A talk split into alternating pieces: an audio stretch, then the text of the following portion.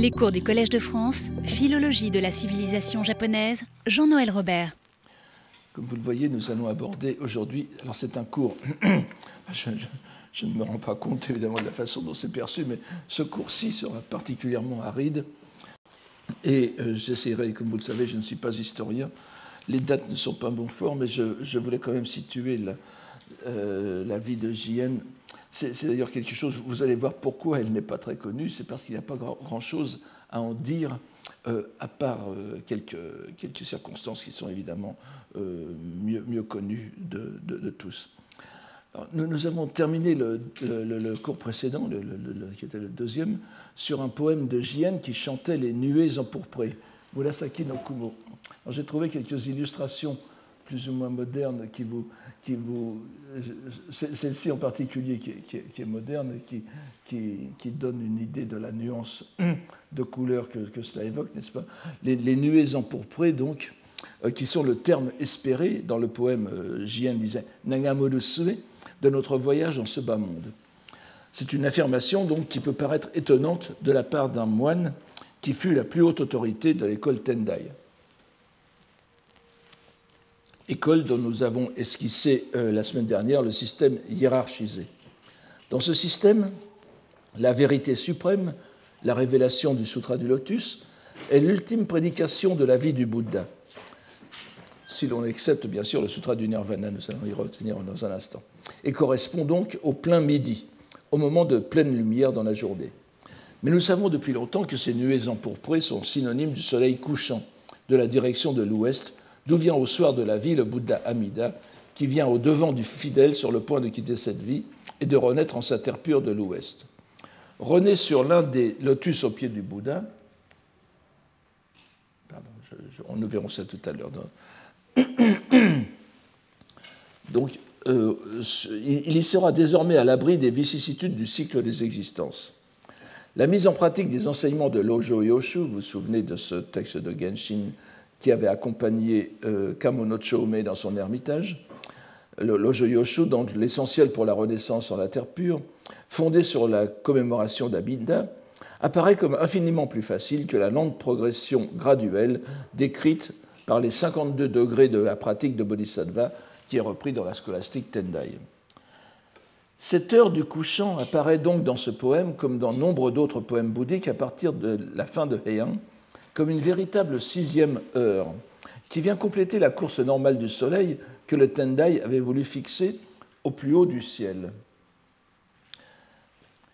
Et euh, je voudrais à ce propos vous, vous rappeler euh, quelque chose qui, est assez intéressant. Cela date de. C'est un, un, un, gammon, n'est-ce pas Une lettre de vœux, une déclaration de vœux qui a été faite en 991 euh, au, Kawara qui avait été transformé, vous savez que cette folie, comme pour reprendre le terme de, Bernard Franck, l'œuvre d'un lettré de l'époque qui avait été transformée en, temple après sa mort, et le, maître de ce temple avait opéré en 991 donc un, rituel, un rite de six jours. Donc, euh, vous voyez que ce, ce Rokunichi no Dae qui était consacré justement à une explication, une conférence, comme on peut dire, Gojinoko, n'est-ce pas C'est-à-dire une conférence sur les cinq heures de la journée correspondant aux cinq périodes de la, prédication du, Bouddha. Et comme, comme, il y a six jours, il n'est pas difficile de penser que euh, chacun de ces jours, de ces journées, chacune des journées était consacrée à l'une des heures. Alors, que vient faire le sixième jour là-dedans? Dans le Gamon, donc traduit par Bernard Franck, dont je vous donne ici euh, la, citation, euh, nous voyons que les, cinq premières propositions euh, correspondent tout à fait aux cinq heures de la, de la journée que je vous avais décrite la dernière fois. Il illumine, d'abord, il illumine les plus hautes cimes. Deuxième heure, il atteint les vallées profondes. Ensuite, alors là, il y a une petite variante poétique, disons, disons pour la troisième heure, et, sa lumière vient effleurer toutes les eaux.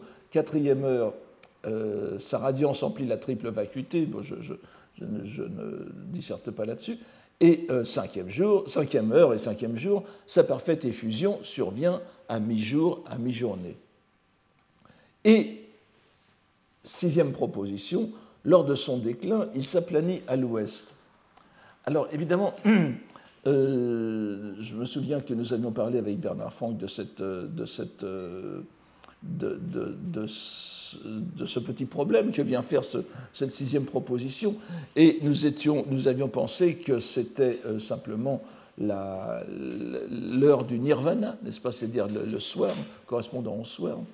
Euh, mais en réalité, c'est Bernard Franck qui a trouvé la, solution qui était bien sûr évidente.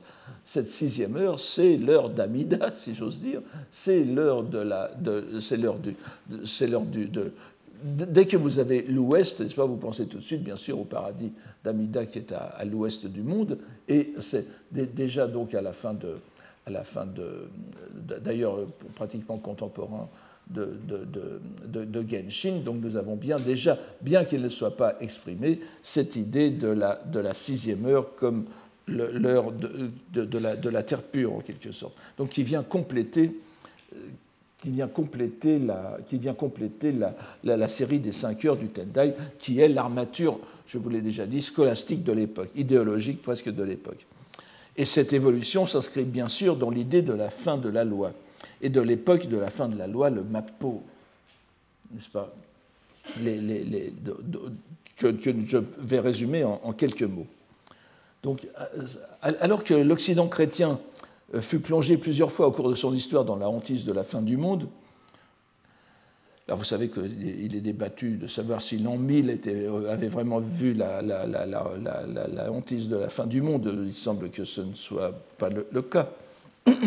Mais ce qui est intéressant, c'est qu'elle coïncide avec une idée japonaise qui n'est pas la fin du monde, mais la fin de la loi, puisque l'époque aussi euh, se superpose. Si l'on pense que les, craintes millénaires de l'an 1000 au Japon, euh, en Occident, euh, ont été quand même exprimées, semble-t-il, eh bien, vous aviez quelque chose qui se trouve au Japon pratiquement à la même époque, à 50 ans de distance.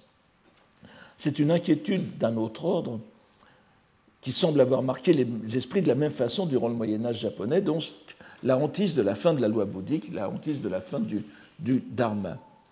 Cette hantise se fonde en partie sur les enseignements scripturaires, dont un bon nombre précise que la loi bouddhique, telle qu'elle a été exposée par le Bouddha historique Shakyamuni, ne subsisterait en toute sa pureté que pendant un certain nombre de siècles, et qu'elle lui succéderait une période où elle ne serait plus transmise que sous une forme gauchie. La première période est dite euh, loi de, période de la loi correcte, n'est-ce pas? Vous avez les, trois âges, Sanji, et la loi correcte, donc Shobo, n'est-ce pas? Euh, qui et, la, seconde, alors ce que vous avez clairement dans les sutras, vous avez la, loi correcte et la seconde qui est la loi de semblance. Euh, je reprends la traduction de Jan Natier, n'est-ce pas? Zobo, qui, passe très bien en français. On pourrait aussi l'appeler la loi de reflet ça vient d'un terme sanskrit prati rupaka, donc la loi qui est de, contre contreforme, n'est-ce pas? Contrefait, contrefait est trop, est trop, est trop péjoratif. C'est vraiment, je pense que reflet serait une très bonne traduction aussi. Et donc, dans, dans cet âge, de, dans, le premier, dans le premier âge, donc vous voyez, on, peut, on, peut, on, peut, on peut diviser l'enseignement du, l'action du Bouddha en trois, en trois étapes, n'est-ce pas? Sampo, que vous voyez ici, la, dernière, la dernière locution chinoise que à l'avant-dernière et dernière ligne, c'est Kyo Sho no Sampo, c'est-à-dire l'enseignement, la doctrine d'enseignement, la mise en pratique de cet enseignement, et Sho, littéralement l'attestation, c'est-à-dire la réalisation de cet enseignement. Alors, lors de la, lors, de la, la la, loi correcte, n'est-ce pas, Shobo, vous avez ces trois méthodes qui sont menées à leur terme et les gens réalisent, l'enseignement du Bouddha. Euh, lors, de la, loi de, la, loi de semblance, la loi de reflet, Zobo, vous n'avez que les deux, premières, les deux premières catégories qui sont appliquées. Les gens ont la transmission de la doctrine, la mettent en pratique, mais ils, n'arrivent à, rien, n'est-ce pas? Et, Et ensuite, vous avez la, troisième. Alors là, là c'est bien clair. Là, ce sont des, choses que nous avons, que nous avons tout, tout, à fait dans les, dans les sutras bouddhiques. Vous savez, lorsque le Bouddha confère l'annonciation un, disciple, un auditeur, un bodhisattva, enfin pas un, bodhisattva, ça va de soi, mais un, auditeur euh, qui, n'est encore rien, il lui, il lui dit qu'il arrivera, qu'il atteindra un jour l'état de Bouddha, qu'il aura une terre pure comme tous les Bouddhas, n'est-ce pas? Et euh, que son enseignement correct durera tant, de, de, siècles, d'années, d'âges cosmiques, et que son enseignement de reflet, de semblance, euh, sera euh, de, tant d'années. Mais il n'y a pas de, on, ne parle pas de, période de la, de la, fin de la loi. Alors, la, longueur de ces âges était estimée différemment selon les écoles et dépendait aussi de la date exacte de l'existence du Bouddha. Mais la vie dominante dans le Japon médiéval était que les deux premières dureraient mille ans. Avec la fin du Bouddha située vers le Xe siècle avant Jésus-Christ, on devait donc entrer dans l'ère de la fin de la loi au XIe siècle de notre ère, 2000 ans plus tard.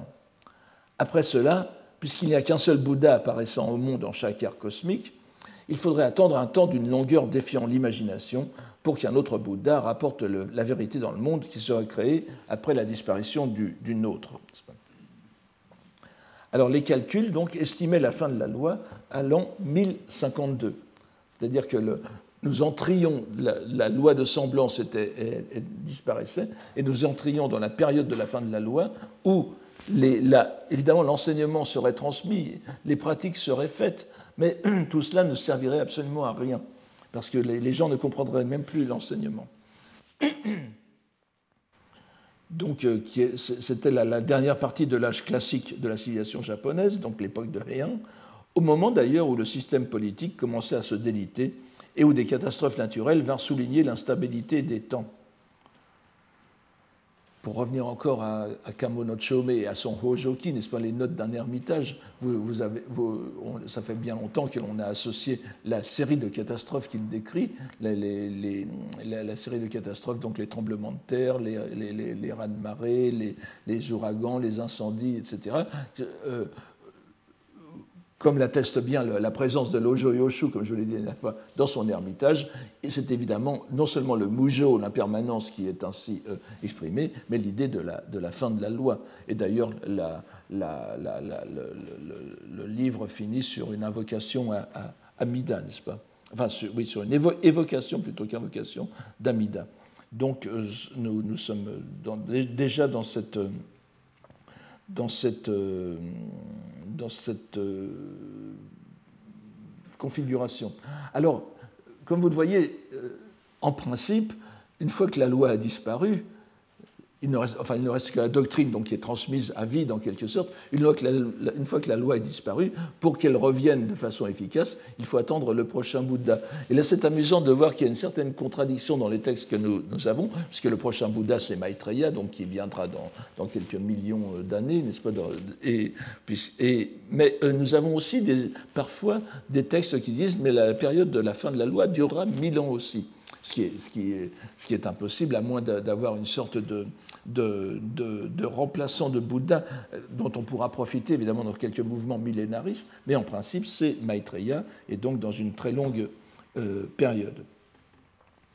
Alors on sait que la euh, représentation la plus manifeste de cette hantise de la fin de la loi fut, euh, selon une c'est une question débattue, à vrai dire. Elle était, elle allait, elle allait sans, euh, elle, était tout à fait reçue, et puis maintenant on se dit qu'après tout il n'y a pas tellement de, de, de, preuves concrètes. Mais je, voulais, je veux quand même vous la signaler parce que la coïncidence est, quand même troublante. Donc, donc cette représentation la plus manifeste de cette hantise de la fin de la loi fut l'édification de l'un des chefs-d'œuvre de l'architecture religieuse japonaise, le, Byodo-in, n'est-ce pas, à, Uji, près de Kyoto, la résidence du grand homme politique Fujiwara no Michinaga, Fujiwara no Michinaga, qui est un ancêtre lointain de, de, Jien, dont le fils, euh, Fujiwara no Yoshimichi,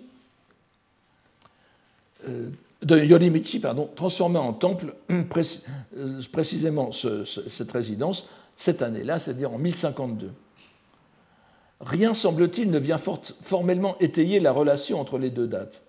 Le fait demeure cependant que le Byodo-in avec la construction de son pavillon le plus célèbre, le pavillon des phénix, n'est-ce pas Ho-Odo, je crois que je voulais, oui, alors on traduit souvent par pavillon du phénix, mais c'est des phénix, puisqu'il y en a deux euh, sur le fait du toit. Dans le, pavillon des phénix euh, euh, qui est installé, où est installée la, statue d'Amida et qui donne sur un, étang. Alors l'agencement du pavillon, du jardin et de l'étang, rappelant les descriptions de la terre pure dans les textes amidistes comme le Kanmuryo-jukyo. Et, et cet édifice donc, est considéré comme la concrétisation de la lettre de ce sutra, le fidèle se trouvant dans l'état de l'être qui est rené au paradis d'Amida, comme vous le voyez dans cette reproduction du Taima Mandala, où on voit tout en bas, n'est-ce pas, vous avez une, évocation de l'étang du lotus, et je vous donne aussi une, image plus moderne, excusez-moi, il me semble qu'il est très déformé, une image plus moderne où l'on voit aussi euh, l'étang des lotus au pied d'Amida. Et il est bien entendu que tous les étangs remplis de lotus au Japon euh, sont euh, aussi une évocation de, cette, euh, de ce paradis. Évidemment, dans la, période de la fin de la loi, donc où la loi n'est plus bien transmise, n'est plus appliquée, seul le recours à Amida, seul le recours à un Bouddha salvateur, où vous n'avez plus rien à faire sinon qu'à vous en remettre à, lui, eh bien, peut, peut sauver peut sauver les êtres, n'est-ce pas?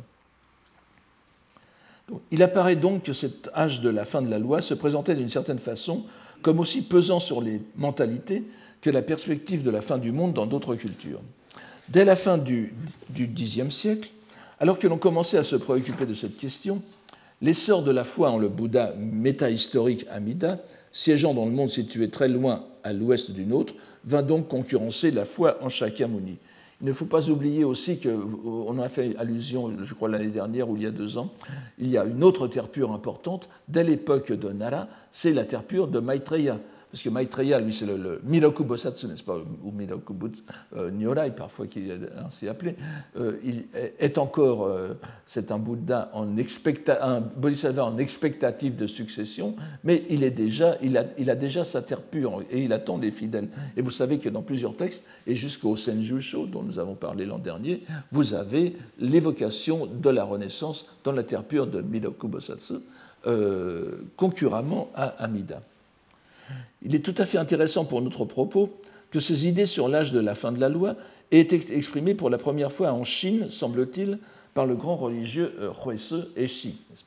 Je vous donne les, dates euh, que je vous situe un peu ici. Donc l'un des fondateurs du Tiantai chinois, du Tendai chinois, et surtout qu'elle a été diffusée au Japon dans un petit traité considéré comme l'œuvre de Saicho lui-même, les notes sur la, lampe de la, lampe de la fin de la loi, pardon, le Mappo Tomioki, qui est un texte très, euh, très, très connu.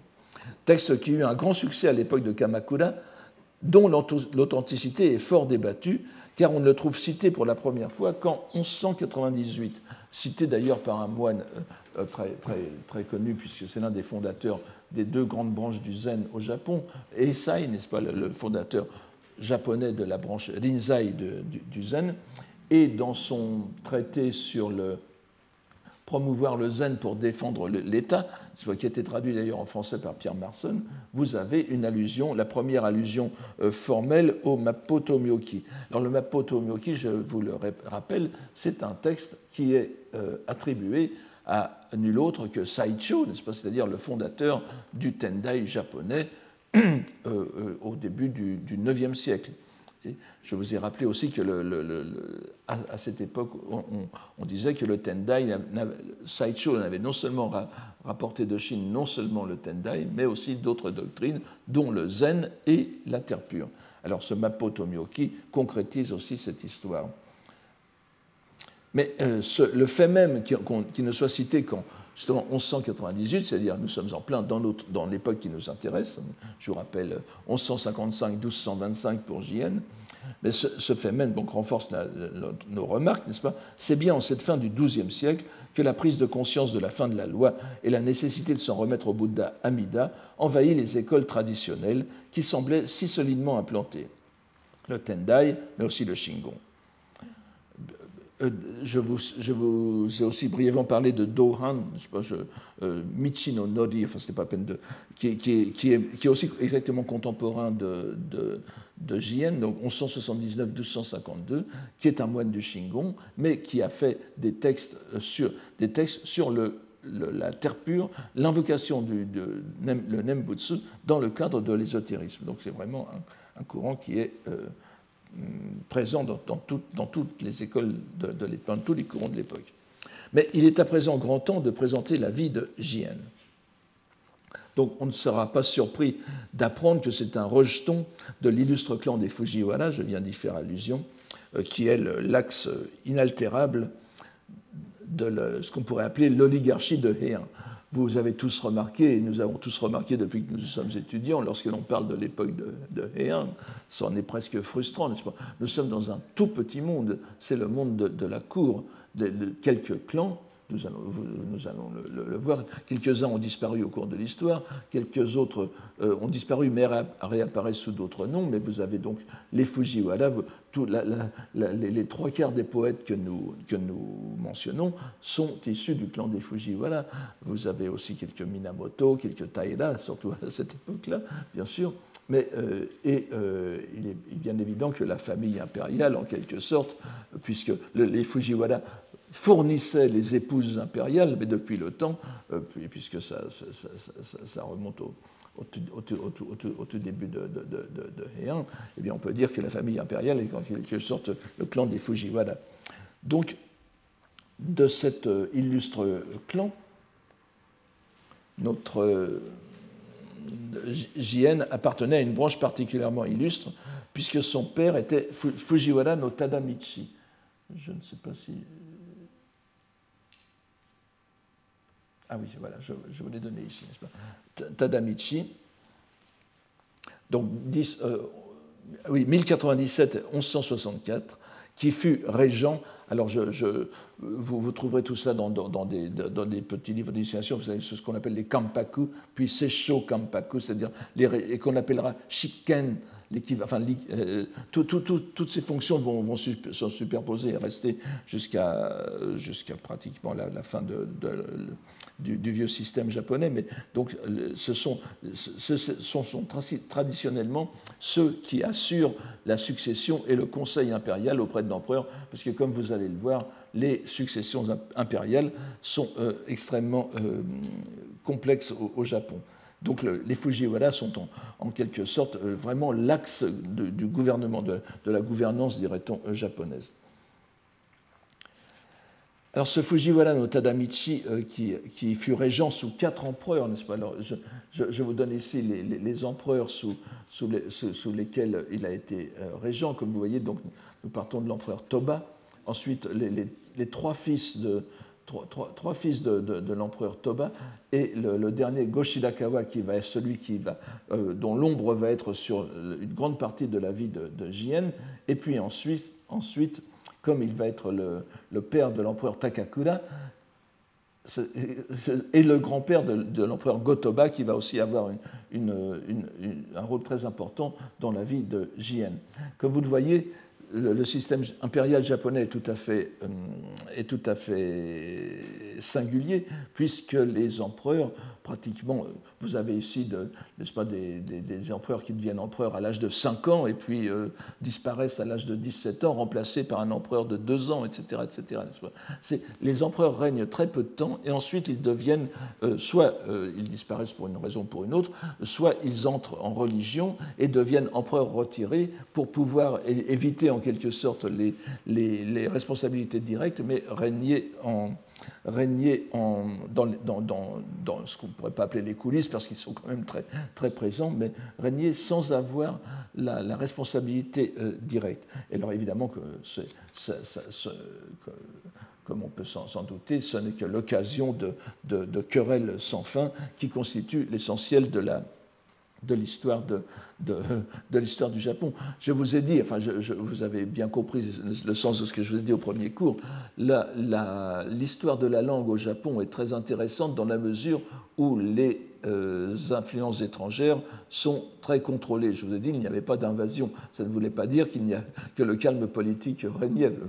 Ce sont, à partir de, de notre époque, nous n'avons plus qu'une longue succession de, guerres internes, qui, qui, ne sont, euh, qui, ne sont, pas du tout causées par l'étranger, mais ce sont toujours des querelles tout à fait futiles de notre point de vue de, succession et de, de, de pouvoir à l'intérieur de, certaines grandes familles. Donc ses fonctions et son ambition ont mis Tadamichi au centre des querelles de pouvoir, non seulement entre ses quatre souverains, mais aussi entre ceux de sa famille qui prenaient l'un ou l'autre parti, dans ce qui peut apparaître justement comme de très futiles combats, n'étaient les dégâts qu'ils provoquaient dans la vie des protagonistes. Pour le début de l'époque qui nous intéresse, la cause principale fut que l'empereur Toba, le, 64, le 74e souverain qui régna de 1108, vous voyez, il avait 5 ans, à 1123, et qui avait reçu la dignité suprême à l'âge de 5 ans, euh, alors que le régent était le père de Tadamichi, Tadazane, il dut renoncer à ses prérogatives impériales en 1123, à l'âge de 20 ans, sous la pression de son père, l'empereur retiré et tout-puissant Shirakawa, qui imposa la venue au trône de Sutoku, l'un des fils de Toba, qui n'avait que 5 ans. Shirakawa mourant en 1129, ce fut au tour de Toba de prendre le pouvoir occulte. Et lorsqu'il eut un fils d'une autre concubine, il obligea Sutoku à abdiquer, au profit de son tout jeune rejeton, qui n'avait alors que deux ans et reçut le nom de Konoe. Tout cela en 1142. Le pouvoir était dès lors assumé par l'empereur retiré Toba et son, régent, n'est-ce pas, le Seisho Kampaku Tadamichi, libéré du joug paternel. Mais le 76e souverain mourut à l'âge de 17 ans, après 15 années, dont on peut à peine, à peine dire qu'elles furent de règne, n'est-ce pas, pour Konoe. Pour l'empereur écarté Stoku, c'était l'occasion ou jamais de restaurer ses droits en poussant son fils sur le trône. Mais Toba avait d'autres projets, celui de mettre au pouvoir suprême apparent un autre de ses fils, celui qui deviendra l'empereur euh, Go-Shirakawa. Telle est l'origine de la révolte de Hogen de, 1156, n'est-ce pas, qui vit les Taira prendre le parti de Toba et presque tous les Minamoto, celui de Sutoku. Toba mourut la même année et le nouvel empereur Go-Shirakawa le 77e souverain japonais, s'il ne régna officiellement que de 1155 à 1158, euh, fut empereur retiré jusqu'à sa mort en 1192. Et la fin de son règne, nous l'avons vu, annonce le transfert du pouvoir effectif au shogunat de Kamakura. Nous retrouverons malheureusement cette agitation politique tout au long de la vie de Jien. Mais nous voyons que sa naissance en 1155 coïncide avec la mort de Konoe, et la consolidation du pouvoir de Toba, et donc du père de Jien, Tadamichi. Sa mère, la mère de Jien, était aussi une Fujiwara, dont on connaît le nom euh, personnel de Kanga. Il est inutile de dire que le futur moine, dont nous ne connaissons pas même le nom personnel, ce qui est extraordinaire, reçut la meilleure éducation qui se put être au sein de sa famille, son père étant, comme la plupart de l'élite aristocratique de l'époque, un poète consommé. Nous avons de lui, donc de Fujiwara no Tadamichi, plus de 50 de ses poèmes qui sont repris dans l'anthologie euh, officielle, le Kinyoshu, qui, euh, qui date de, euh, de 1127. Et alors 1127 voulait dire que s'il avait 50 poèmes en 1127, Tadamichi n'avait pas encore 30 ans lorsque ces poèmes ont été insérés, n'est-ce pas Ce qui montre que euh, en tout cas la reconnaissance dont il jouissait. Et euh, nous avons aussi l'un de ses poèmes consigné dans le recueil canonique de, le Hyakunishi. Et non, content de cela, il est aussi l'un des grands euh, fondateurs, l'un des grands calligraphes japonais, fondateur d'une école, d'une école qu'on appelle Hoshoji Ryu ou Hoshoji Ryu, euh, à cause du, temple de Hoshoji, qui joue aussi un rôle important euh, comme euh, collatéral, en quelque sorte, dans, l'histoire de la famille. Si l'on n'a presque rien sur la petite enfance de Jien, nous savons que son père entra dans la vie religieuse en 1162, alors que Jien avait 8 ans. Alors là aussi, je, n'insiste pas sur, le décompte. Vous savez bien que pour les Japonais comme pour les Chinois, euh, il y a un, un, voire deux ans de décalage avec l'âge euh, réel, euh, C'est donc l'âge comptable d'un côté, pas, Kazoedoshi, et l'âge réel, l'âge plein de l'autre, Mitsudoshi.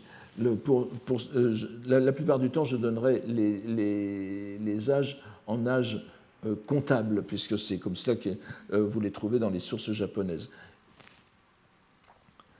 Alors, sans présumer de la profondeur de la démarche du, père, n'est-ce pas, qui, entre dans la vie religieuse, shukke, shukke veut dire simplement sortir de la maison, ce n'est pas encore devenir moine. Disons, on est dans un état, on, est moine que lorsqu'on reçoit les, commandements, l'ordination complète. Là, c'est une sorte d'étape intermédiaire et qui est la plus fréquente dans le, monde de, l'aristocratie de l'époque. Sans présumer de la profondeur de cette démarche, on ne peut que se demander si ce n'était pas aussi causé par l'apparition de la maladie qui le conduisit deux ans plus tard à la mort en 1164. Et là encore, la coïncidence des dates est troublante. Son père meurt, en 1164 et c'est en 1165, l'année suivant la mort de son père, que Jien entre comme novice. On dit n'est-ce pas? Il entre dans la, pièce, il entre dans, le, pavillon, c'est-à-dire dans le, cercle, euh, auprès du, prince impérial entré en religion, le Kakkai.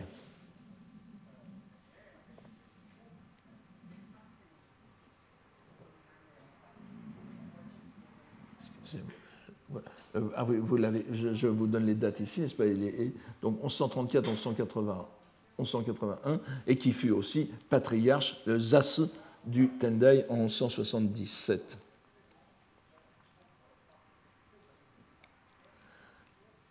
Alors, donc, euh, ce Kakkai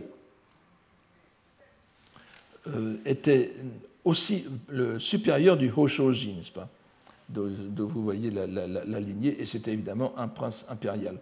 Euh, il, y a, il, était aussi, et cela nous importe, euh, Kakukai était une autorité dans l'ésotérisme Tendai, dans le Taimitsu. C'est-à-dire que donc dès l'âge de 8 ans, euh, on peut penser que Jien a été initié, au moins superficiellement, et vous allez voir peu à peu que ça va aller beaucoup plus loin, dans les, sinon les pratiques, du moins les idées concernant l'ésotérisme et bien sûr les, pratiques rituelles.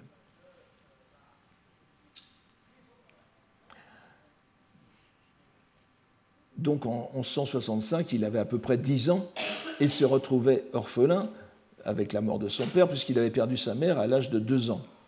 Donc on peut penser que c'est un rapport avec son, euh, entrée en religion.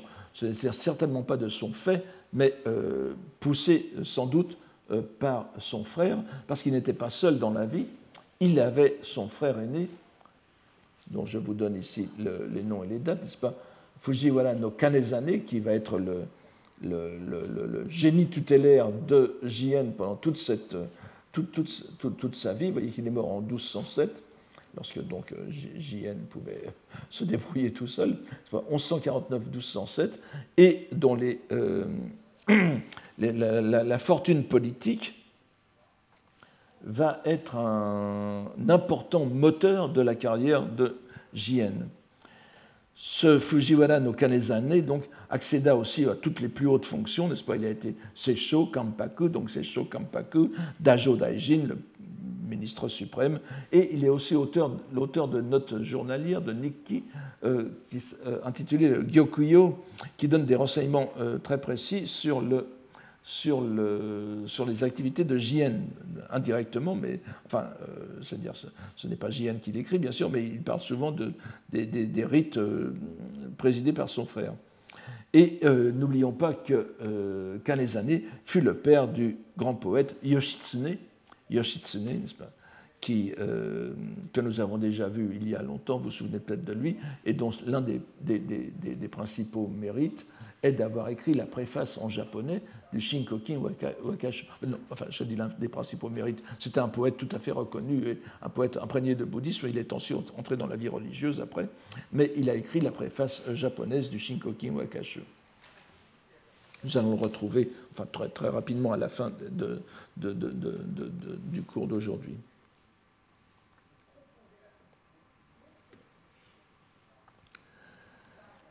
Alors la carrière euh, de, de JN fut tout à fait impressionnante. Elle est un peu monotone à exposer. Je vais, je vais essayer de, de, ne pas vous, vous, vous engourdir de, données, mais il est intéressant de voir euh, quand même avec, à qui il a eu affaire et, ça, rappelle un peu la, vie de Tolkien, n'est-ce pas la, vie de Tolkien, une fois qu'il a été professeur euh, à Oxford, il n'a rien fait. Euh, l'un de ses biographes avait, avait, résumé sa biographie dans un chapitre où il décrivait une journée de Tolkien en disant voilà, vous pouvez vous imaginer tout le reste. Euh, c'est la, vie de, de en, soi n'était pas, enfin, n'a pas été aussi euh, euh, pleine d'aventures que, que, cela, mais évidemment, ce sont les implications politiques. Il, est toujours, il a toujours pu rester en marge de la, de, de, de, des désordres de l'époque, mais euh, il était quand même en, en, prise directe, comme on dirait maintenant, avec ce, ce qui s'est passé. Donc. Alors, donc il est ordonné moine à, à 13 ans, en 1167, toujours sous l'égide de Kakukai, au pavillon dit euh, Shirakawa-bo du temple du, Shorein, n'est-ce pas? Alors, le, le, je pense que je, vais vous en dire quelques mots euh, dans, un instant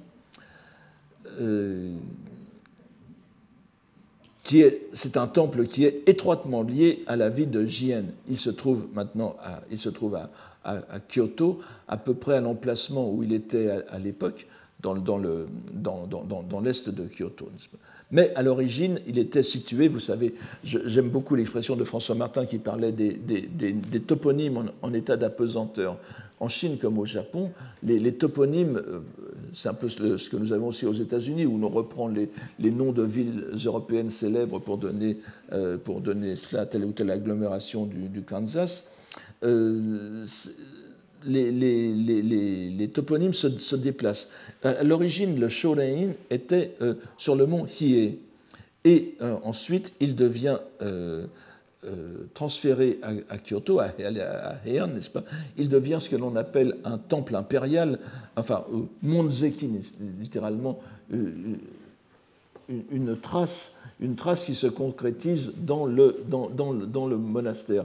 Et ce sont des, temples ou des monastères dont les supérieurs sont soit de lignée impériale, soit de lignée de très haute aristocratie. Euh, il y en avait trois principaux à, Kyoto, euh, ils, existent encore, et vous avez euh, toujours des, des dans, ces temples. Vous en avez aussi dans d'autres écoles, bien sûr, le, Shingon, entre autres, à, Kyoto. Il est inauguré en 1150, donc en tant que Monzeki, par Gyogen. Gyogen, euh, dont je vous donne les, dates ici, n'est-ce pas, qui est mort l'année de la naissance de, de Jien, qui était aussi le supérieur du, du, du, Tendai, qui a été aussi patriarche du Tendai, le Zasu du Tendai, et dont la résidence, le Shirakawa-bo, euh, dont le nom a subsisté après, mais à l'intérieur même du, du euh, a été rebaptisé, de, a été rebaptisé Shorein à cette époque-là. On l'appelle aussi, il est très connu en littérature aussi sous le nom de Awata no Gosho, n'est-ce pas, et puis d'autres, Awata no Miya, etc.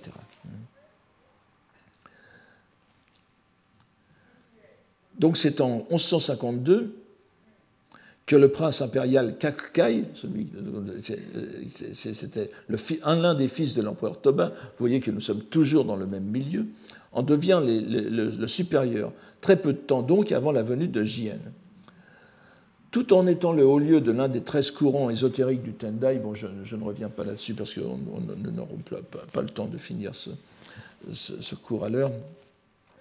Donc le, le est surtout connu comme lieu, important des doctrines dites de la terre pure du Tendai, le Tendai Jodokyo, dont, dont je vous parle déjà depuis deux cours, n'est-ce pas, qui est euh, vraiment l'un des l'un des grands courants du Tendai de la fin de Heian. Et nous allons voir que le, le est, est, lié toujours plus ou moins à l'apparition des doctrines de la terre pure, l'apparition indépendante, n'est-ce pas, puisque vous savez que l'époque de Kamakura va être euh, caractérisée par l'apparition de, nouvelles écoles qui vont dépasser, les écoles traditionnelles euh, par, la vogue, enfin quand je dis, en tout cas qui vont s'imposer à côté des écoles traditionnelles par la vogue, par la. Et euh, par exemple, l'illustre moine Shinran, dont je vous donne ici les, dates, n'est-ce pas, a été lui aussi venant de perdre sa mère, entre en religion. Vous savez que Shinran, comme d'autres moines, comme tous les, grands moines réformateurs, comme on disait, de l'époque de, Kamakura, sont tous passés par le Tendai, presque tous passés par le Tendai. Je crois qu'on peut même dire tous, si vous donnez, si vous, les, noms que vous connaissez euh, parmi ces moines réformateurs sont tous des gens issus du Tendai. Eh bien, Shinran lui-même avait été entré dans la vie religieuse, il avait fait le, le n'est-ce pas?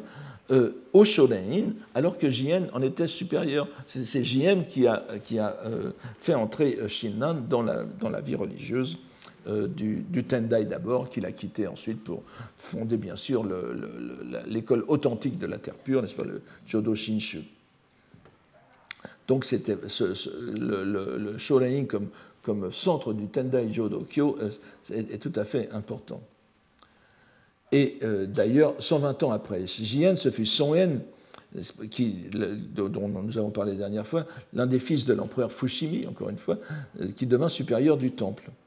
Alors, il a été détruit pendant les troubles de Onin, le pas, les troubles de Onin en 1467-1477, la guerre de Onin, causée par la succession du shogun Ashikaga Yoshimasa, mais il a été reconstruit, et avant d'être encore détruit à l'époque Meiji.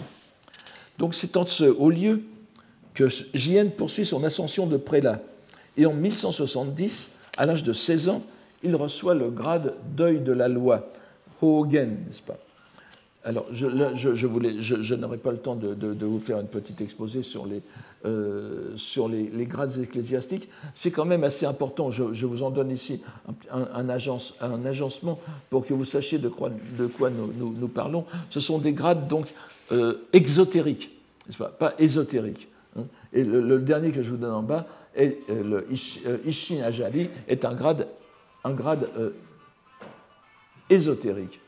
Et vous voyez que ce qui complique les choses, c'est qu'il y a eu, et encore ça sera encore beaucoup plus compliqué que ça, mais ce qui complique les choses, c'est qu'il y a eu deux grandes hiérarchies établies au Japon, deux grandes hiérarchies ecclésiastiques. Une première autour du 7e siècle, qui, et, d'ailleurs qui est assez euh, particulière au Japon. On ne la retrouve pas exactement telle qu'elle en Chine. Elle a été élaborée au Japon. La, première du 7e siècle, qui est par ordre euh, décroissant, n'est-ce pas? On commence par le Sojo, c'est la, deuxième partie, n'est-ce pas?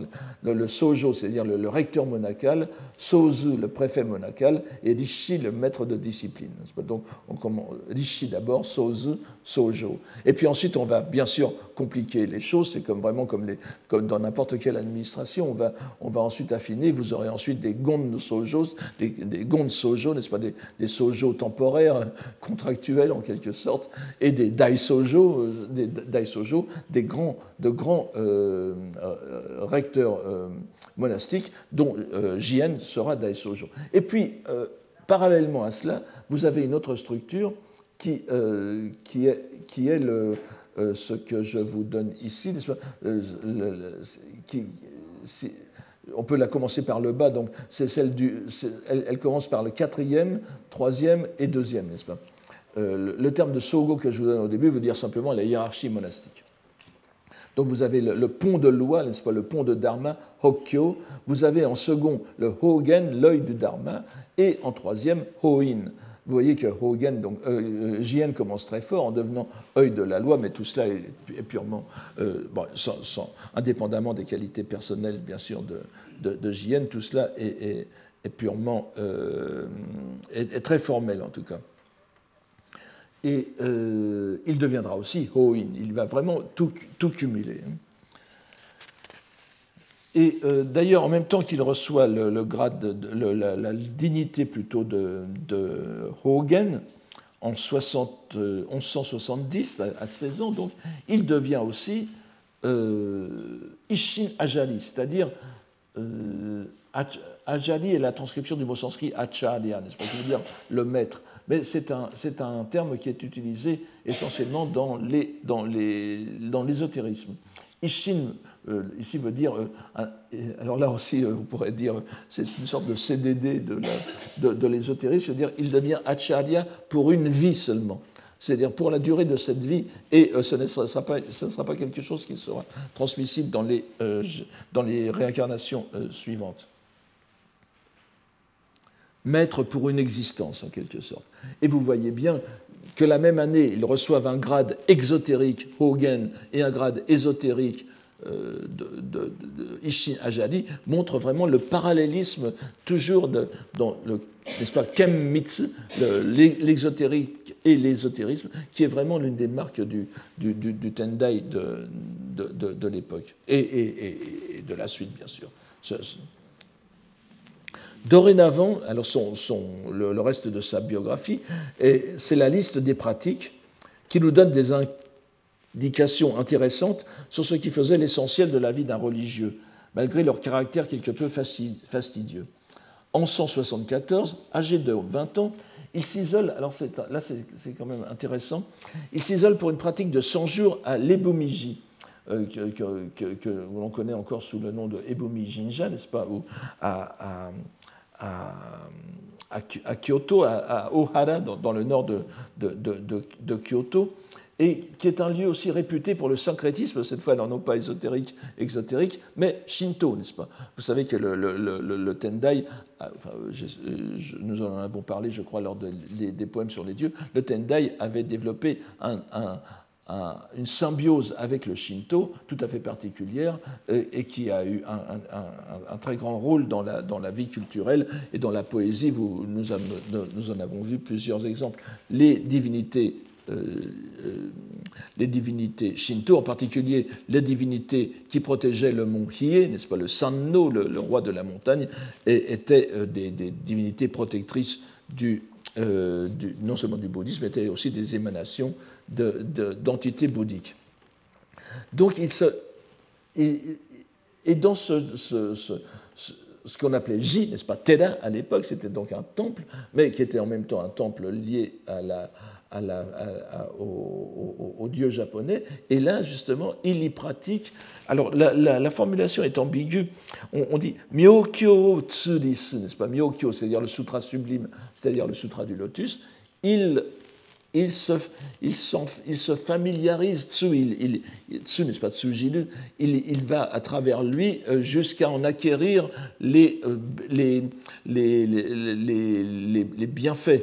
C'est-à-dire qu'il peut mettre en, pratique alors ce n'est pas une simple lecture du Sutra du Lotus, c'est une lecture méditative et une lecture, euh, euh, une lecture fondée sur une pratique particulière qui lui permet de rendre efficace sa, sa, connaissance du Sutra du Lotus. Alors vous voyez évidemment les implications que ça a pour, son, pour sa réputation de, de, moine euh, dont les rites sont efficaces. Et l'année suivante, en 1176, alors il se rend au, au, au Mont Hiei pour accomplir là au Mudoji, dans le Mudoji Dani, n'est-ce pas, les, vallées du Mudoji qui sont un des temples, un des hauts lieux. Alors de, tout cela est très, euh, à chaque fois s'il faut ajouter des explications, c'est un peu délicat, mais un des hauts lieux donc de la, du, ce qu'on appelle après le, Shugendo, n'est-ce pas, c'est-à-dire les, pratiques de montagne des, du, du Tendai. Vous savez que le Shugendo, qui est un qui est un art de pratiquer le bouddhisme en communion avec les divinités des montagnes et en s'accompagnant d'ascèses très particulières. Tout cela a été étudié par euh, mon maître et ami euh, Hartmut Rottermund, n'est-ce pas? Eh bien, euh, l'un des hauts lieux de ce Kaihogyo, la, la, pérégrination à travers les, à travers les, la pérégrination à travers les, les, monts, du, petit massif du Hiezan euh, avaient pour centre le Mudoji et euh, Jien le pratique pendant mille jours. Alors, est-ce qu'il fait exactement, le, là aussi c'est ambigu, est-ce qu'il se livre à cette pratique du Sennichikai Hogyo, qui est une pratique euh, qui prend alors, évidemment, elle a évolué au cours des siècles. Normalement, elle prend 5, 7 ans Alors là, en réalité, il l'achève en 79, donc 1176, 1179. C'est-à-dire que ça serait euh, les, les, mille jours ne sont pas, ce sont mille jours de pérégrination, mais qui sont entrecoupés de, stages de, méditation et de, pratiques rituelles, Donc là, est-ce qu'il aurait fait une sorte de, crash course, c'est-à-dire de, cours intensifs en faisant C'est ambigu, mais en tout cas, ça donne, un, prestige aussi euh, tout à fait euh, immense au moine qu'il a accompli. C'est c'est très dur. Et euh, entre-temps, en 1178, il devient patriarche du Hoshoji.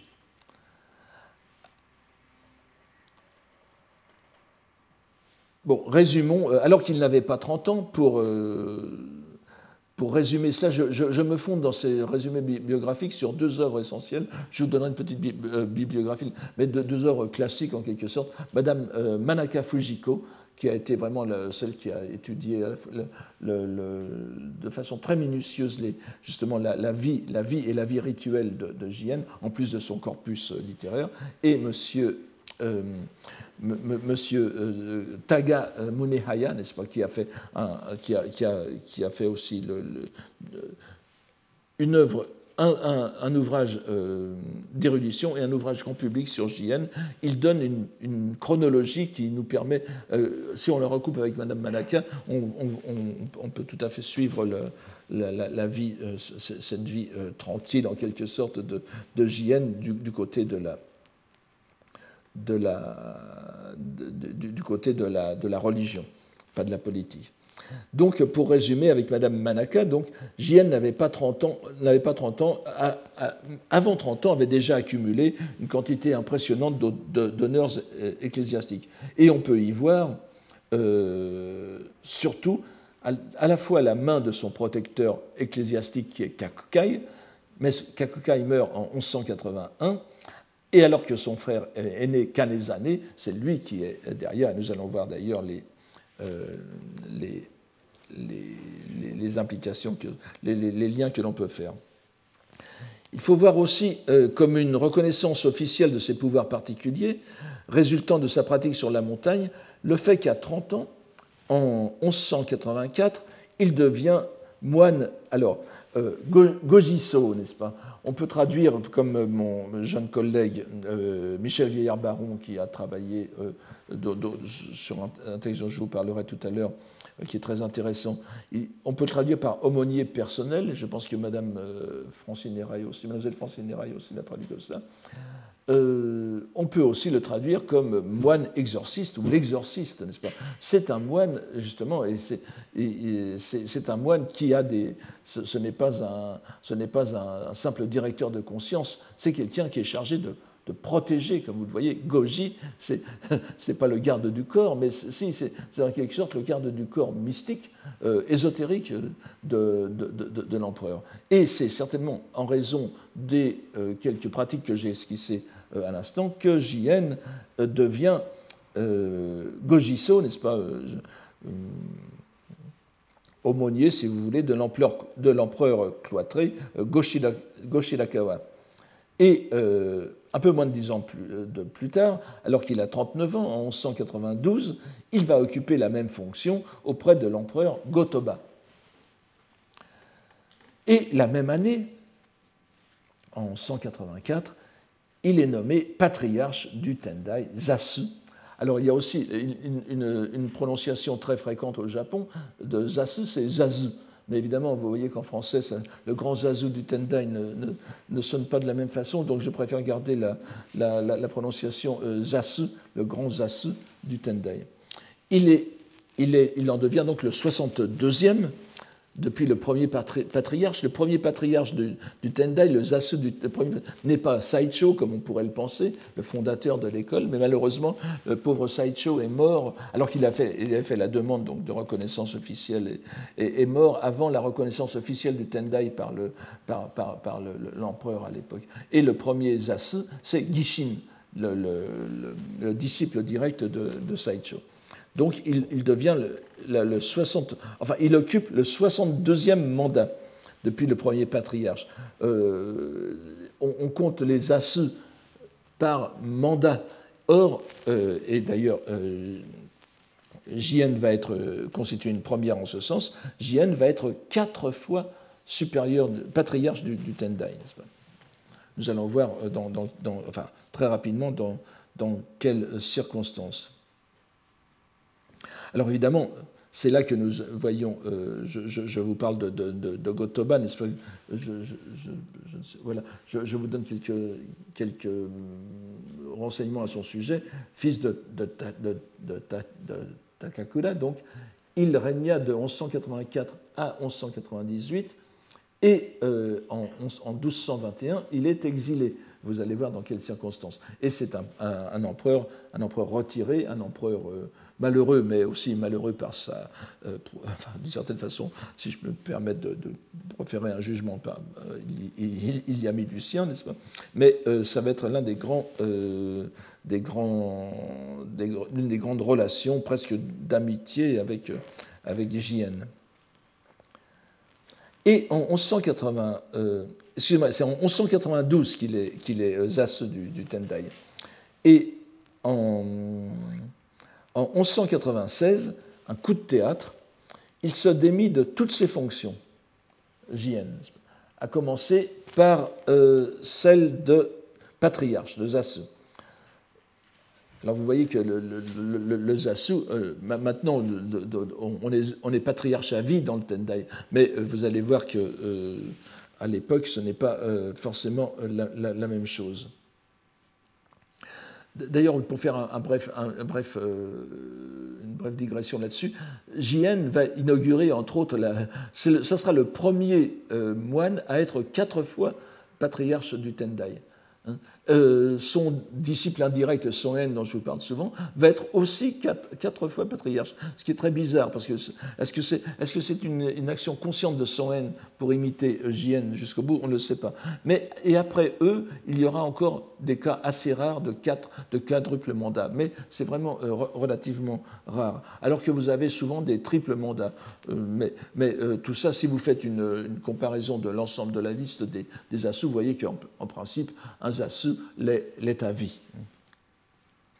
Donc, euh, il, renonce à tous ses mandats, euh, toutes ses fonctions, pas, toutes les fonctions que je vous ai énumérées tout à l'heure, et euh, c'est très probablement, enfin plus, que probable, il est à peu près certain, que c'est à cause de la disgrâce politique qui frappa son frère, Kanesane, qui dut renoncer à son titre de régent et même de son titre de chef du clan des, des, Fujiwara, n'est-ce pas Vous aviez ce qu'on appelle le Uji no Choja, et euh, il, euh, en, raison des, intrigues donc, de, Minamoto no, Michichika, je vous donne ici quelques, indications euh, sur, cette, sur, ces intrigues. Donc, là aussi, vous avez vraiment, n'est-ce pas, celui qui va être vizir à la place du vizir, et Kanezane va être va être démis par euh, Michichika, Minamoto no Michichika.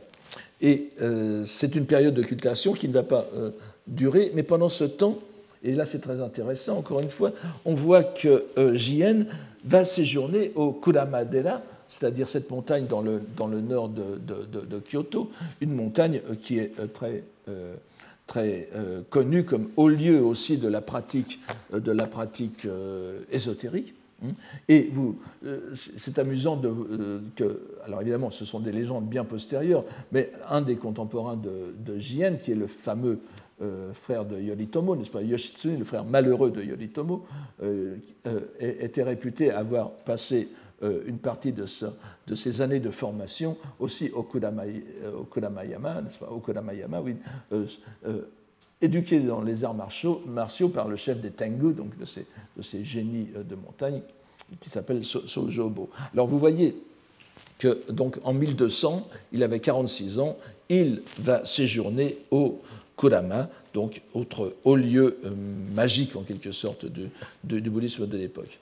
Et dès l'année suivante, en 1201, il retrouve son titre et sa fonction de Zasu du Tendai. Mais euh, là, aussi, ce n'est pas pour très longtemps, puisqu'il s'en démit à nouveau l'année d'après, en 1202, vous voyez, à l'âge de 48 ans. Et là non plus, il n'est pas difficile de faire le lien avec l'entrée en religion de son frère Kanezane, qui était malade et sans doute déçu de la, de la, de la, de, la tournure qu'avaient prise les événements, et donc qui, qui entre en religion. Et euh, ce qui est très intéressant, c'est que l'un des, de ceux qui vont présider à la, à la, à la cérémonie d'entrée en religion de Kanezange euh, n'est nul autre que Genku, c'est-à-dire Honen, n'est-ce pas? Le, on sent, euh, Honen, le fondateur du Jodoshu, dont vous aviez le Jodo Shinshu et Jodoshu. Honen est, encore une fois, est, un dignitaire aussi du Tendai de, l'époque, et il, il, il, préside à cette, enfin, c'est l'un des, des, présidents, si je peux dire, de cette, de cette euh, cérémonie. Et euh, c'est en 1203 qu'il est promu au titre exceptionnel de grand recteur monacal, dont je vous parlais tout à l'heure, de Dai Sojo, titre dont il se démet l'année suivante encore, sans que l'on sache exactement pourquoi. Vous voyez qu'il y a des, choses un peu. Euh, enfin, bon, je, vous esquisserai tout à l'heure une petite euh, explication. Et son frère euh, Kanezane meurt en 1207, alors que Jien a 53 ans. Cela ne l'empêche pas, donc on voit qu'il est, indépendant maintenant, puisque enfin, son prestige ne repose pas seulement sur l'efficacité de son frère, n'est-ce pas? Puisqu'en 1212, pour la troisième fois, il recouvre la fonction de, de, Jasu du Tendai, alors qu'il venait de, connaître une brève période de disgrâce. Et euh, l'année suivante, 1213, il s'en démet encore. Et cette fois, ce qui nous surprend, c'est qu'il la reprend dès la fin de l'année, pour un quatrième mandat en quelque sorte. Et c'est ainsi qu'il, n'est-ce pas, dans le livre Guinness des records, qui est le, Tendai Zasuki, c'est-à-dire la, chronologie des, patriarches du Tendai de, de, l'école Tendai, eh bien, Jien est le Shorei, n'est-ce pas, le premier exemple d'un quadruple mandat.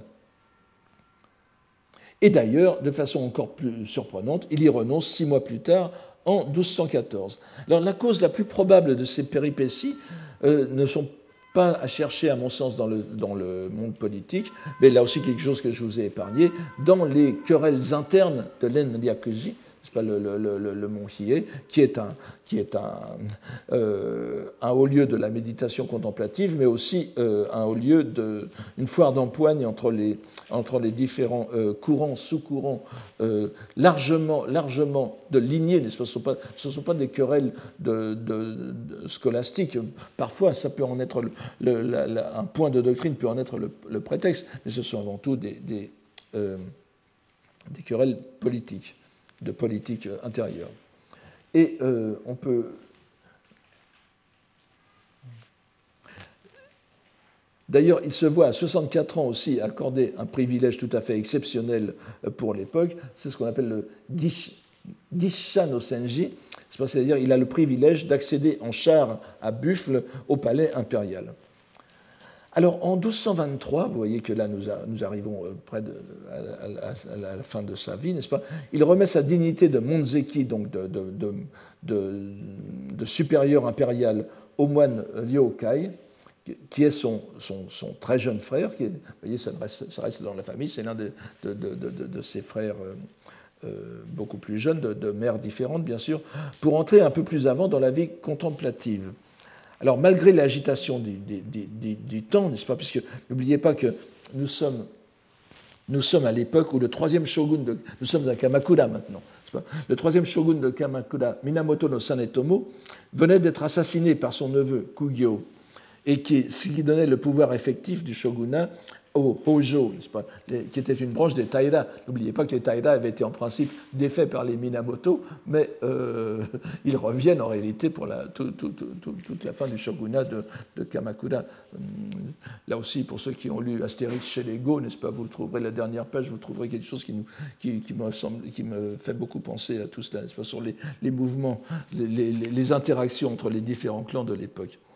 Et. Euh, alors, et cela va, bien sûr être, être lié à la tentative de, de Gotoba, n'est-ce pas? Puisque dans la, dans, la, dans la conséquence de, cette, de, cette, de, cet assassinat, on va avoir une période de, de guerre que, que, Gotoba va euh, utiliser. Mais malgré tout, alors que nous sommes en plein dans, dans l'affaire Gotoba qui va mener à l'exil de Gotoba en 1221, eh bien, euh, n'est pas autrement inquiété, puisque la même année, en 1223, le Bakufu lui fait, don d'un terrain en récompense d'un rituel qu'il avait exécuté pour le shogun. Vous voyez que tout le monde s'arrache euh, ses compétences religieuses.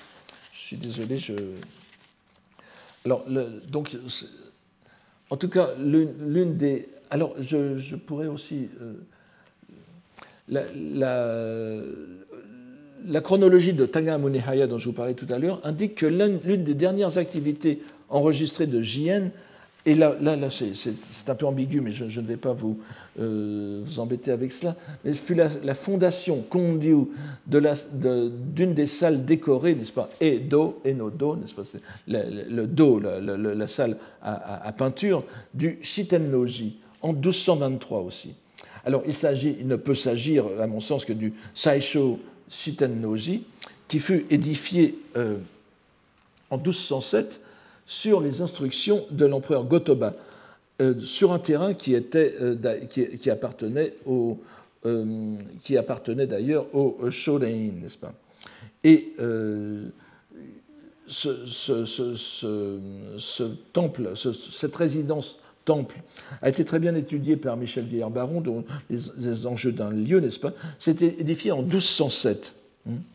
Et euh, l'une des instructions de l'empereur Gotoba était que ce temple euh, soit décoré de shoji avec 46 paysages japonais, Meisho, n'est-ce pas, 46 paysages célèbres, 46 euh, paysages loués par la poésie, et avec des poèmes japonais. il y a plus à dire là-dessus, mais donc, avec des poèmes japonais.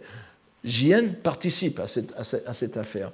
Et le fait qu'il euh, revient donc, il, il, euh, revienne au, au, au Shitennoji alors que l'empereur qu'il avait fondé en 1221 était parti, était parti en exil. Enfin, euh, ça, c'est quelque chose qui est euh, très intéressant. Est-ce qu'il a donc récupéré en quelque sorte le Shitennoji pour le, le, remettre, le faire oublier l'affaire de, de, Gotoba euh, c'est très intéressant. Je reviendrai dans un instant sur quelque chose à ce propos. Donc, comme on le voit, les faits marquants concernent la pratique religieuse de, de, et la reconnaissance par les autorités politiques de ses compétences exceptionnelles, que l'on peut présumer par le nombre des rites et d'exercices qu'il a pratiqués, les initiations ésotériques qu'il a reçues en conséquence et les grades monastiques qu'il a accumulés. Nous voyons en tout cas qu'il est une autorité reconnue en matière de scolastique, en ésotérisme, en pratiques prestigieuses telles les mille jours du Mudojidani. Nous possédons encore, ou nous trouvons mentionnés dans les sources, d'innombrables textes de rituels, de prières, de vœux, de consécration qu'il a conférés à un grand nombre de personnalités religieuses et nobiliaires de l'époque. Mais bien entendu, la vraie vie, pour nous, est ailleurs. C'est dans l'œuvre littéraire qu'il a laissée qu'il nous faut chercher JN. Par la simple quantité, le recueil posthume qu'en a fait son disciple indirect, son N, est impressionnant. Ce sont plus de 6000 poèmes qui ont été réunis dans le Shuyokushu, son, le, recueil de ses œuvres dont je, vous ai déjà parlé, je, vous reparlerai euh, bien sûr chaque cours pratiquement. Mais comme le souligne le professeur Ishikawa Hajime, nous sommes encore loin du compte avec ces 6000 poèmes, car nombre de poèmes se trouvent encore dispersés dans des recueils personnels d'autres poètes, ou bien attendre d'être découverts ou simplement édités, comme les poèmes sur les six voix trouvés par le professeur Abe Yasulo il y a une quinzaine d'années. Poète pleinement reconnu, qui est encore, malgré les réserves de, certains critiques, cité aux côtés de Saigyo et de Teika. Son importance dans le développement de certaines formes poétiques est indéniable.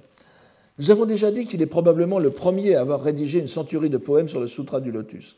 Et ce fait à lui seul nous rappelle que, s'il fut poète, Jien était avant tout un religieux, dont la vie religieuse s'appuyait essentiellement sur le lotus, qu'il avait étudié non seulement comme texte canonique, mais comme support de méditation, comme je vous l'ai dit tout à l'heure. Ce qui nous donne aussi des indications précieuses sur la façon dont on doit lire ces poèmes et comprendre certains passages que nous avons déjà brièvement mentionnés il y a quelques années. Nous aborderons en conséquence de ce cours d'autres séries de poèmes où J.N. démontrera son attachement au thème bouddhique. Car on l'aura compris, la poésie est ici tout autre chose qu'un délassement d'oisif, ainsi que l'avait défini un historien médiéviste japonais il y a une cinquantaine d'années. Son importance symbolique, qui provient directement des idées chinoises, ainsi que nous l'avons vu il y a quelques années, en fait un instrument politique éminemment efficace dans le milieu restreint où elle est pratiquée. On se souvient du texte que nous citions de J.N. Elle permet de gouverner le royaume, la poésie. Il n'était pas le seul à le penser. Et le souverain avec qui il entretint des rapports que l'on pourrait qualifier d'amitié pendant de longues années, Gotoba, pensait de même. La poésie était le lien qui les unissait. Et en plus, bien sûr, de l'aura religieuse dont jouissait Jien. On se souvient du rôle que joua Gotoba dans la compilation du Shinkokinshu, ou les nouvelles anthologies des poèmes de jadis et d'aujourd'hui. Huitième anthologie impériale qui se voulait un renouveau de la poésie. En 1201, nous le disions alors, pas, lorsque nous avons parlé de ça, la tâche d'élaborer le Shinkokinshu fut confiée à un petit groupe de lettrés. Je ne vous les répète pas ici, je vous donne encore Fujiwara no Teika. Ces lettrés furent regroupés dans un bureau de la poésie, Wakadokoro, dont il semble que fit partie également Jien, si l'on en croit la préface que Jien a écrite à l'un de ses recueils. On ne se rappelle en outre que la préface japonaise était l'œuvre de Fujiwara no Yoshitsune, fils de, Kanezane et donc neveu de Jien. Répétons, comme il y a quelques années, que le travail ne se fit pas sans conflit, en raison des divergences entre Gotoba et le poète Teika, qui était le maître d'œuvre. Celui-ci remit cependant l'œuvre achevée en 1205. Gotoba emporta l'ouvrage dans son exil de 1221 et il y travailla ensuite tout seul, retirant les poèmes qu'il n'approuvait pas. Nous avons fait tout à l'heure allusion à la résidence du Shiten Noji du même Gotoba, édifiée en 1207. Vous voyez, 1205-1207 et étudié par M. Vieillard-Baron. Celui-ci estime que le but principal de l'empereur retiré, depuis 98, en réunissant les 46 lieux célèbres du royaume en images et en poèmes, était d'affirmer la puissance impériale qu'il entendait restaurer. 1207. La compilation du Shinkokinshu, à son instigation, est pratiquement contemporaine, 1201-1205. Si l'on considère ensemble les deux entreprises poétiques, leur puissance symbolique mise au service d'une entreprise politique d'envergure est manifeste, et le rôle de JN l'est tout autant. Je, dépasse un peu, mais je voudrais quand même vous suggérer une idée euh, qui n'a pas été faite à mon sens. Euh, JN a fait une préface très importante à un, recueil poétique euh, qu'il est beaucoup moins. Et la, teneur, la, forme de cette préface fait tout à fait penser à une préface d'anthologie impériale. C'est la même structure et je dirais la même longueur. Et on peut se demander si JN, ce n'était pas le brouillon ou bien euh, la, la, Et c'est dans, cette préface, euh, dans cette préface que JN parle du Waka Dokoro. Alors ce qui est très embêtant, c'est que certaines éditions suppriment le mot Dokoro. Mais si c'est Waka Dokoro, c'est bien le bureau de la poésie mis en place par euh, l'empereur Gotoba. Et le fait que JN aurait participé à cela, peut-être même beaucoup plus qu'on ne le pensait, et que cette préface était en quelque sorte un brouillon qui n'aurait pas été reconnu, euh, qui n'aurait pas été retenu au profit de, celui de, Yoshitsune, n'est-ce pas? Euh, Tout ça, ce sont des, choses qu'il faut envisager. Alors, l'œuvre poétique de JN suffirait à assurer la pérennité de son renom, mais sa personnalité est multiple. Nous nous efforcerons aussi d'en évoquer quelques facettes, toujours en mettant la philologie au cœur de notre parcours. Et nous ne serons pas déçus, je crois pouvoir le prédire, dans notre exploration. Alors je, voulais vous donner euh, deux, poèmes, mais euh, l'un de Gotoba et l'autre de, de Jien. Je vous donnerai peut-être celui de Gotoba la prochaine fois, mais je vais simplement finir avec celui de Jien, qui est très important puisqu'il est consigné dans le Hyakuni Ishu de Teika. Encore une fois, nous sommes dans le même milieu. C'est Teika qui a mis le Hyakuni Ishu euh, euh, au, point, n'est-ce pas? Il est à la 91e place du Hyakunin, des, des 100 poètes, et c'est le seul poème explicitement bouddhique du Hyakuneishu. Il y en a d'autres qui le sont moins directement et que je crois pouvoir interpréter de façon bouddhique, mais celui-ci euh, l'est clairement, n'est-ce pas? Okenaku, ukiyo no tame ni oukana, sumizome sumizome. Et j'en donne une petite, euh, une petite traduction qui ne sert qu'à vous donner une indication. Combien déplacer pour moi de protéger le peuple d'ici-bas, de la manche noire de mon habit, de moine retiré du monde ce qui est intéressant dans cette euh, soumisomé, n'est-ce pas Alors, je, vous passe les jeux de mots, etc. Nous n'avons pas le temps. Soumisomé, c'est l'habit euh, d'encre, en quelque sorte, l'habit de, moine. Et vous voyez que le Wangatatsusoma, que j'ai traduit par moine retiré du monde, c'est-à-dire c'est l'arbre que j'ai planté, c'est l'arbre ou le, temple que j'ai que j'ai planté. C'est une allusion directe à ce que je vous ai donné euh, tout, euh, ensuite. C'est un, poème que nous avons vu au moins deux ou trois fois dans nos, dans nos cours. C'est le, poème attribué à Saicho lorsque Saicho est allé s'installer au mont Hiei, n'est-ce pas?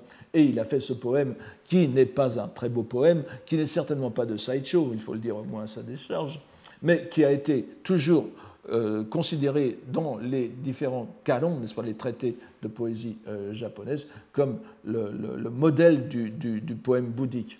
Alors, Anokutara Sambodai no Hotoketachi, Wangatatsu Soma, excusez-moi, pas Somi, hein, Soma ni Myoga ala Setamai. Vous voyez que ce n'est pas un poème, ce n'est pas un waka, puisque vous avez à la fois du chinois et du sanskrit. Donc, euh, au Bouddha en parfaite en parfait éveil, n'est-ce pas Anuttara Samyak Sambodhi, n'est-ce pas Donc, au Bouddha en, en parfait éveil, euh, Myoga, donnez votre bénédiction, votre bénédiction occulte à Wangatatsusoma, au bois que j'édifie, c'est-à-dire au monastère que je fonde. Et vous voyez que ce poème de Jien, repris dans l'anthologie euh, canonique des poèmes japonais, nous ramène directement à Saicho. Cette idée de lignage est très, très présente. Voilà, je vous ai vraiment esquissé la, la, vie de, de, JN et cela nous pourra en meilleure conscience euh, nous permettre d'aborder la prochaine fois euh, sa, son, son œuvre, qui est très riche encore une fois. Je vous remercie, je suis désolé d'avoir dépassé autant. Retrouvez tous les contenus du Collège de France sur www.colège-2-france.fr.